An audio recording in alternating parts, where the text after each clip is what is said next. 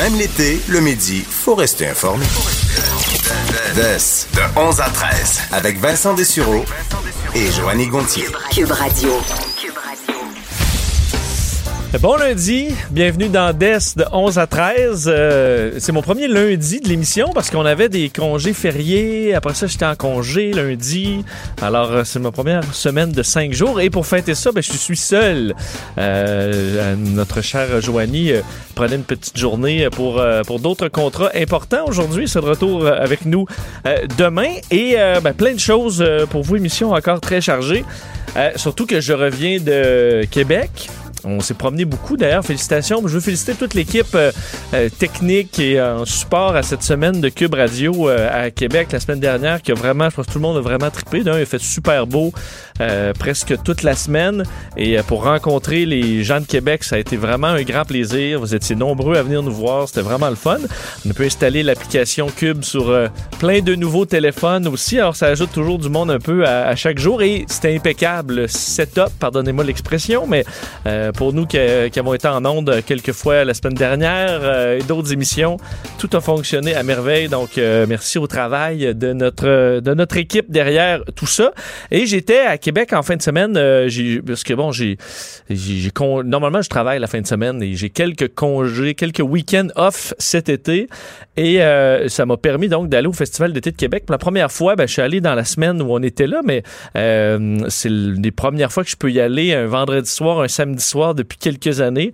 Et euh, j'ai pu aller voir, et c'est ça qui est un peu, euh, bon, euh, ironique, c'est que j'avais vraiment hâte d'aller voir un autre gros show festival d'été, et c'était Imagine Dragons, qui a été finalement fortement écourté. En fait, je quasiment des deux derniers gros shows que je suis allé voir sur les plaines, c'était les Foo Fighters et Imagine Dragons, deux shows qui ont duré à peu près 10 minutes en raison de la présence d'orage. Et euh, donc en fin de semaine, pour ceux qui n'ont pas vu euh, l'histoire, ben, Imagine Dragons, quand même un des groupes les plus attendus sur les plaines, euh, a été interrompu après deux chansons seulement par un orage très très fort qui a mené à l'évacuation des plaines et à la fin du spectacle, bon, qui, qui, a commencé quelques minutes à peine auparavant. Et quand même plusieurs euh, réflexions autour de ça. Euh, d'un, on ne sait pas. Euh, j'entendais à la fois des gens qui disaient ah tu sais l'organisation a bien fait ça, d'autres qui critiquaient. je ne sais pas, je suis capable de dire est-ce que ça a bien été ou pas au niveau de l'organisation dans des cas comme ça parce que j'ai pas pu voir ce qui se passe à l'arrière. Euh, c'est quoi le processus décisionnel qui amène à dire, OK, on va, on, on, termine ça, on, comment on évacue, euh, à quel point on le savait d'avance ou pas, euh, les, ce genre de décisions-là, on les prend comment? Je le sais pas. Alors, c'est dur à dire si ça a été bien fait ou pas. Ça reste que évacuer 80 000 personnes quand c'est pas prévu, à quelques minutes d'avis dans un orage épouvantable, il n'y a pas vraiment de belle façon de faire ça pour que ça se passe vraiment comme sur des roulettes. et bon, moi, j'étais là euh, au, spectacle. Puis rapidement, je voyais sur, mes, sur les radars, étant un peu un freak de météo euh, à, mes, heures, des applications euh, plus reliées au pilotage qui sont assez précis sur les, les, orages. Puis je voyais, OK, ouais, ça arrive pile à 9h30, grosse ligne d'orage en plein début du spectacle, ça va mal tourner. et on a commencé le show à 9h15. Première bonne, je pense, bonne décision. En fait, quand j'ai vu que le show commençait à 9h15, euh, j'ai dit, OK, bon, ils prennent la décision de dire, on y va, on va faire deux, trois tonnes, puis on va s'en aller parce qu'on sait que ça va être fini. À mon avis, c'était ça. Ça a donné peut-être le temps d'appeler les autobus euh, pour essayer de... Parce qu'évidemment, quand tu veux vider les plaines, euh, il y a un système d'autobus qui semble être extrêmement efficace. Les commentaires que j'ai eus sur cette édition du Festival d'été étaient vraiment très positifs. Donc, sauf que quand tu appelles deux heures d'avance, euh, je pense pas que tous les chauffeurs attendent deux heures au cas qu'il y ait un orage dans leurs autobus. Donc, le temps de, mettre tout ça en, service, ça a permis à Imagine Dragons de se présenter sur scène. Puis probablement qu'ils se sont fait dire, encore là, c'est des suppositions, mais vous avez dix minutes, puis vous êtes mieux de faire de quoi de bon, un peu comme les Foo Fighters qui avaient, veux, veux pas, Dave Grohl fait quand même un mini show de trois tonnes, mais mémorable, auquel j'étais quand même content d'y avoir été, même si ensuite tu souffres pas mal pendant les quelques heures que tu passes mouillé à courir partout. Euh, mais Imagine Dragon, je pense qu'ils ont eu ce call-là, de dire c'est sûr, ça va être fini. On voyait la ligne d'orage, les éclairs, on peut pas, tu peux pas faire subir ça à une foule, s'il y a des projecteurs qui tombent, s'il y a la scène, on en a vu des scènes s'effondrer carrément dans des, dans des orages. C'est pas quelque chose qui, qui, est possible. Donc, à mon avis, ils savaient très bien que c'était pour durer 10 minutes. Euh, ils se sont présenté 15 minutes à, à l'avance dans le but de faire un petit semblant de show. Ils ont tout donné ce qu'ils pouvaient pendant deux tonnes, puis après ça, ça s'est terminé. Et là, moi, je suis parti juste quand ils ont dit, OK, on revient peut-être dans 10 minutes. C'est terminé. Je suis parti. Et euh, j'ai croisé le chanteur qui est allé faire un tour dans la foule. D'ailleurs, félicitations à, Dan Reynolds, le chanteur d'Imagine Dragons, qui a juste dit si vous êtes pour aller dans la pluie là, pendant 10 minutes, ben, je viens avec vous, puis il fait un bain de foule, ou plutôt une douche de foule vu la température. Et euh, il est ressorti juste devant moi qui, sortait, puis ils l'ont rentré dans... Euh, il y a des espèces d'immenses clôtures qui servent à protéger la zone des loges puis de l'arrière-scène. Et ces clôtures-là, une fois le passage de, de, du chanteur, se sont envolées. En fait, il y a un coup de vent là, les a balayés. Ils ont failli frapper des gens. Ça s'est mis à crier partout. Ensuite, ils étaient peut-être une dizaine d'agents de, sécurité à pousser les clôtures pour essayer de les retenir en place. Un beau bordel. Puis là, tu as vu les arbres commencer à pencher à l'horizontale. Et là, c'était parti orage de fou. Et j'avais la chance, j'étais chez des amis qui habitent juste à côté, un condo vu sur euh, sur euh, l'endroit où les gens prennent les autobus. Je suis allé me réfugier là et euh, j'ai pu voir le spectacle, les gens qui courent partout. évidemment, c'était une pluie très forte à Foo Fighters. C'était fort, mais c'était une bonne pluie chaude de mois de juillet. C'était une pluie frette qui était pas nécessairement agréable. Et c'est à ce moment-là que, je, évidemment, il y a beaucoup de gens très déçus. J'en vois qui ont attendu jusqu'à 12 heures le spectacle j'avais la je voyais beaucoup de gens avec leurs enfants là, puis je me disais oh ça d'un c'est vraiment pas le fun parce que tu es quand même dans une foule instable avec des, enfants. Mais tu as toute une explication à donner à des jeunes dans certains cas très jeunes sur à quel point la vie des fois c'est un peu de la marde. Puis que tu contrôles pas tous les éléments puis même si oui tu voulais vraiment voir Imagine Dragon euh, Jérémy mais là on tu vas passer deux heures complètement trempe aux frettes puis on a nulle part où aller. C'est ce que la vie nous donne aujourd'hui là. C'est euh, ça va être ça. Puis on peut rien y faire, puis papa il a pas de solution, puis maman a pas de solution, puis on va juste attendre l'autobus deux heures aux frettes. Puis c'est ça, la vie aujourd'hui, puis ça va t'arriver plus tard. Et j'en ai vu plein de parents qui essayaient justement de verbaliser ça avec les enfants déçus, là, parce que c'est quand même un beau bordel. Puis je vous ai passé deux heures complètement trempe quand il fait assez froid. Et d'ailleurs, chaque autobus qui arrivait arrivait sur les acclamations de la foule parce que ça a vraiment été long. Puis je pense pas que ce soit la faute au festival d'été. Il veut pas, si t'as 80 000 personnes à évacuer, c'est long quand c'est pas prévu. Alors ça a été difficile, mais il y a sûrement une petite leçon de vie pour les nombreux enfants qui étaient là sur le fait que, ouais, ben des fois, euh, euh, ça tourne pas comme prévu. Alors, un show qui, qui, qui passera pas à, enfin, va passer à l'histoire pour des mauvaises raisons. Sinon, le festival d'été, en tout, euh, je, parlais à beaucoup de gens.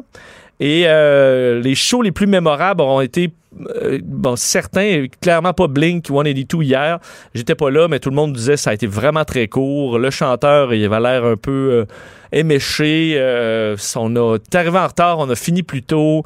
Quand tu as 80 000 personnes, puis tu es un un, ban rapiécé donne tout ce que t'as, puis essaie de. Il me semble que faire un show trop court quand t'es Blink 182 avec même pas le vrai chanteur, t'essaies de, de mettre toute la gomme, ce qu'ils ont pas fait hier, alors ça passera pas à, à, à, l'histoire. Ce que euh, Offspring aurait fait, finalement, Offspring semble avoir fait un meilleur spectacle hier, et les spectacles mémorables auront été, je pense, 21 Pilots. J'ai reçu des commentaires euh, extraordinaires sur cette performance-là. Éric Lapointe, veut, veut pas, euh, semble avoir fait l'unanimité avec lui et ses invités. Slipknot aussi, à part pour les tympans de plusieurs qui n'ont pas aimé ça, ça a été, semble-t-il, tout un show.